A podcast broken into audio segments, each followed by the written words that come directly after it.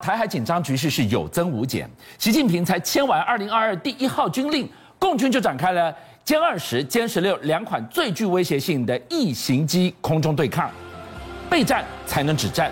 我国海军呢，今天也同步展开了动态操演秀马手、航母杀手、沱江舰搭配快速布雷艇，就是不让犯台的共军越雷池一步。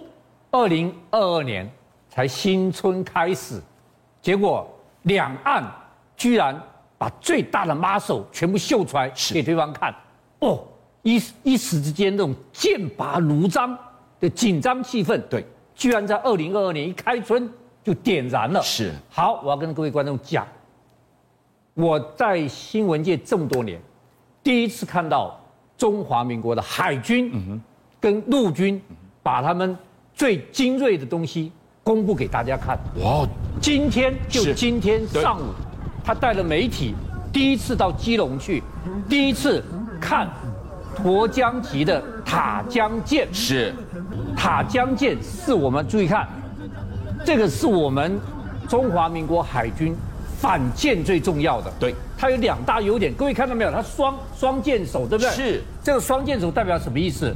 速度非常快，对，非常快，你拦我不住。嗯哼。第二个，我上面飞弹非常厉害，哦，它有什么飞弹？他这次把飞弹全部打开，是让媒体看，而且详细的资料都给媒体看。好，大家看，他把飞弹舱全部打开给你看哦，这是飞弹舱哦，这是飞弹哦，这多不容易的画面，这么近距离耶！这么近距离，全部让你媒体大公开，是好，让大家知道我的塔江舰，我的这个沱江级，我真正是反舰的海狼级的，我狼群战术，它这一艘舰可以带四枚的熊熊山飞弹，是而且居然告诉你，我这四枚熊山飞弹可以打一百四十公里，哇，超音速反舰呢？这以前我们从来没听过的是数据。第二个可以带八枚熊二飞弹，对，这熊二飞弹可以打一百五十公里。哦，对，所以我们居然一艘这样子的快艇非常快，是可以打十二枚反舰飞弹。对好，除了十二枚反舰飞弹之外，它还带海舰二，这个十二枚、十六枚。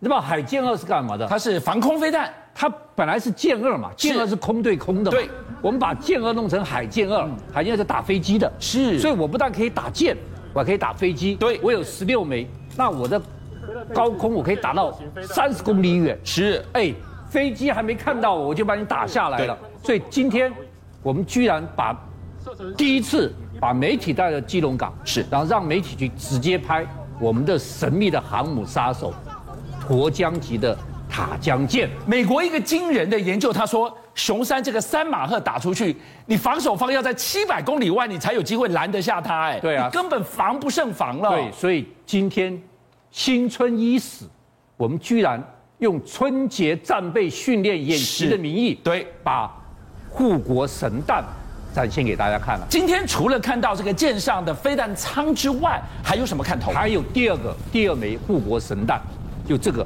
万象一型锥形沉底雷，它用遥控它在器遥控就把它布雷了，哇，这叫做快速自动化布雷系统。三百公斤重的就这样子快速让它下去了。这是个女生哦。是那我们原来旧的十二艘是自己人工的，太那慢了太慢了。对好，这第一个，第二个，大家要知道，这次给你看万象水雷，对不对？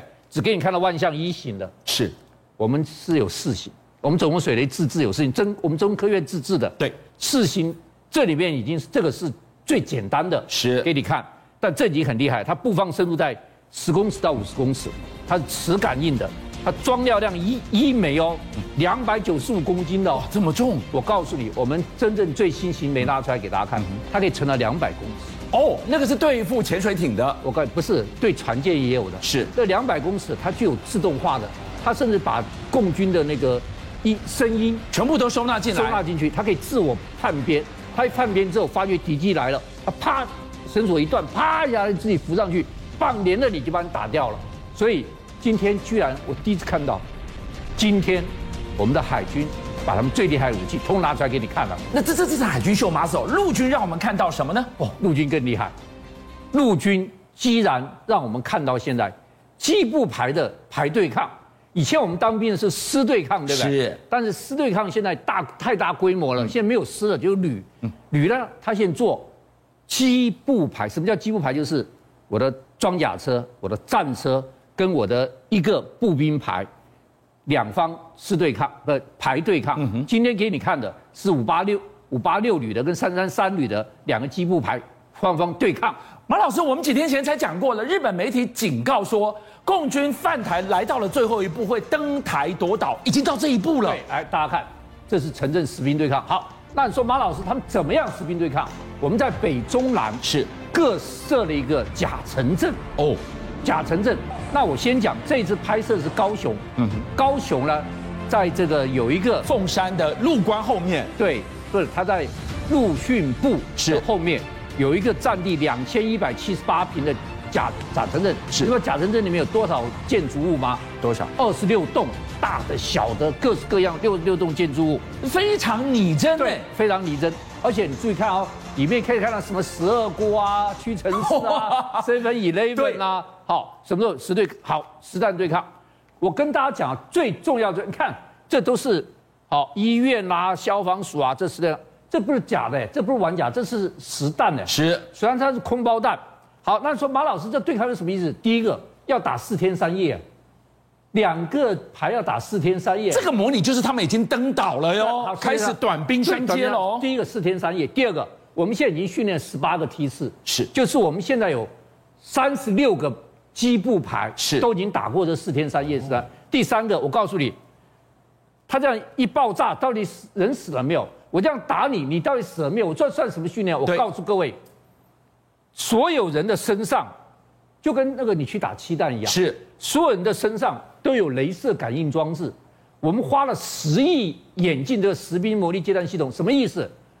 我棒一下，虽然空包弹，你打到我之后，指挥部的电脑上棒一下就出来，这个兵你中弹了，甲兵肩膀中弹，死了，呃，重伤是要救护。对这个兵啪腿打到了，哦他是马上你一发出去后，你那个步枪有镭射指引，对打中了你，你躲起来，到底会不会中在球袋部？分包括机枪一样，所以注意看哦，它有接收器，好，实兵魔力接弹系统，看到没有？这有接收器的，我打过来会不会打中你？你到底有没有中？全部都知道了，所以你到底阵亡了多少人，受伤了多少人，你该不该撤退？我们电脑上清清楚楚，你现在这一场战兵，你这个牌伤了五个人，死了三个人，是清清楚楚。所以四天三夜不能随便打的，你要有布置、有有方法、有做的。哇！我告诉你，我第一次听到，要不今天陆军把它放出来，你绝对听不到这个东西。我觉得你看到这段画面，你想到了一件事情，我们已经做了最坏的准备了我。告诉你，打了这一仗就最坏准备。共军已经登陆，共军不但登陆，不是在野外打了，已经进入城镇，在城镇里面打了。但今天马老师，大家跟着你看到了海军秀马手，看到了巷战的模拟演练，哎，到现在还有人在想说，共军真的会打过来吗？日媒接二连三的提出了警告啊，日本的读卖新闻在一月四号先说说台海最终战已经就在眼前了，是就告诉你要打了。对， NHK 还做了一件事情，他居然用台海危机做了一个特别节目，他把退退休的日本的官员对跟专家请来，说到底会不会打，会用什么方式打？好，最后他们结论打是一定会打的，一定会打的。对，最晚的日期什么时候？二零二七年。第二，他们说三种方式在节目里面得了共同。第一个，先用导弹跟战机对台轰炸，再是嗯登陆，这是传统的，对不对？第二种就是占领离岛，对对台湾做心理作战。像是拿下东沙呀，对，第四东他讲了三个，是东沙岛、太平岛，好，他都讲了。是第三个就是围攻台湾，就是封锁台湾，把台湾封锁住了。其实我觉得日本人还是对台湾不了解，我觉得还有第四个，经济制裁。是因为台湾对经济对大陆依赖很深的，对嗯他把你一经济一制裁，嗯你就完了。那大家就说马老师，那为什么大陆现在不经济制裁？嗯因为现在如果经济制裁，台湾受重伤，大陆也受重伤。对，因为很多我们的东西它需要的，台积电的晶片它都需要的，但是当他把这些晶片不需要的时候，他就会把我们开经济制裁。好，那我们主今天秀了这么多马手，对大家听到从来没有的。我告诉你，习近平下了二零二二年第一道军令，是第一一号命令，你知道一号命令签署是什么东西？演训，是，全军全方位给我演训。对就习近平这个命令一下去，哇！你如果现在看央视，全部动起来了。全部都是什么山东舰、航空母舰要出海啦，歼十趴炸射啦，陆军演练。但是最重要的一一个影片，各位观众就这个东西，这什么东西？这居然是三煞合体，哪三煞？就是歼二十、隐形战机歼十六歼十六跟歼十六 D 联合作战。是而且我告诉你，他歼二十在上面专门替你打后面的这个干扰机啊、通信机啊、指挥机啊。